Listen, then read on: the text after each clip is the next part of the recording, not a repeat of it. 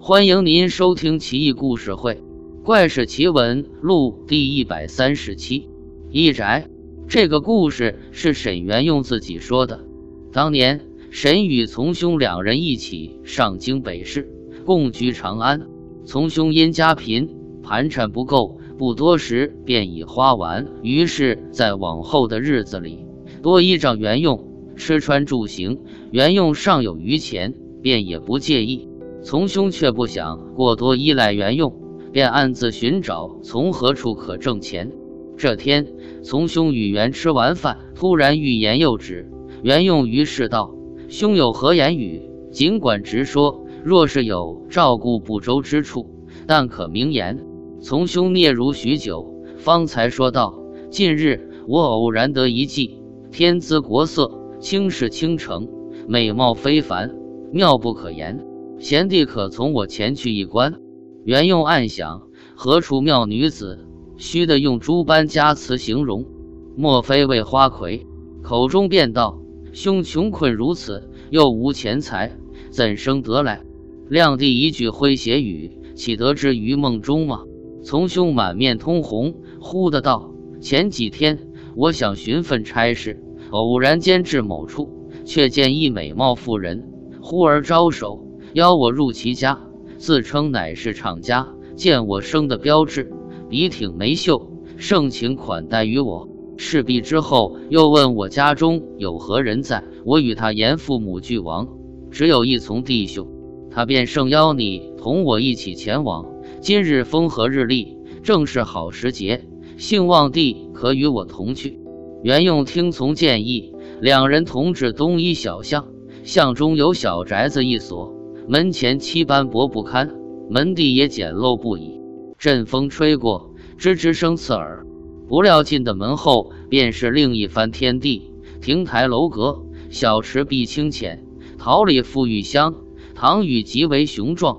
阳光映在檐廊，琉璃瓦刺眼。两人进入大厅，大厅极致奢华。妇人脸刃上前迎两人，原用细看之下，女子果真风华绝代。绝世佳人，不禁心叹从兄所言非虚。妇人置酒，酒清冽无双，入口缠绵。几人觥筹交错，醉眼蒙蒙。妇人对沈兄道：“奴家听闻君未偶，他日若君中弟，奴肯以为汝家妇。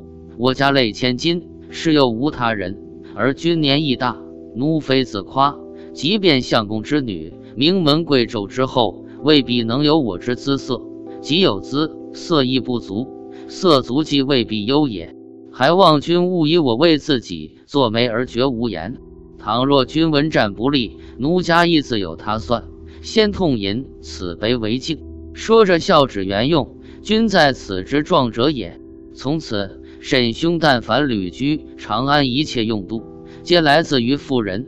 从兄亦毫无倦意，起初略有不情之愿。时日一多，便也心安理得。袁用亦不时同往。榜出，袁用榜上有名，而兄没有考上。某日，从兄约袁用，带上一二好友，同往富人家。见面之后，从兄对袁用道：“孰料至与愿相违，乃成今日之事，不多说了。今夕必痛饮，再别过。酒杯轻洒，满是飘香，檐上水露碧沉。”妇人翩跹起舞，歌离别之章，促酒兴。酒到浓时情正酣，几人挥泪不止。半夜时分，狂风忽卷，门忽然全开，大风冲灭烛火，冲倒烛台，忽的四下无声，室外不闻夜虫鸣声。两兄弟与客人呼妇人以及一众婢女，无人应答。几人吓得站立不已，相互移席靠近。哆嗦着至天明，晨曦起，几人各坐一椅子，旁边是拜屋数间。以前所见一切美妙事物俱不在，土砖破裂，房瓦残片堆积，草已伸至脚踝上，蝉鸣声哑，一片萧然。几人走出，问邻近之人，起初有邻人说是废宅，无人信。不料周围人皆道，此乃某氏之废宅。已经久无人居矣，也从没看见过有人与他家有所来往。不知到底是何怪。此事当事人之一赵宣明也亲见袁用所说，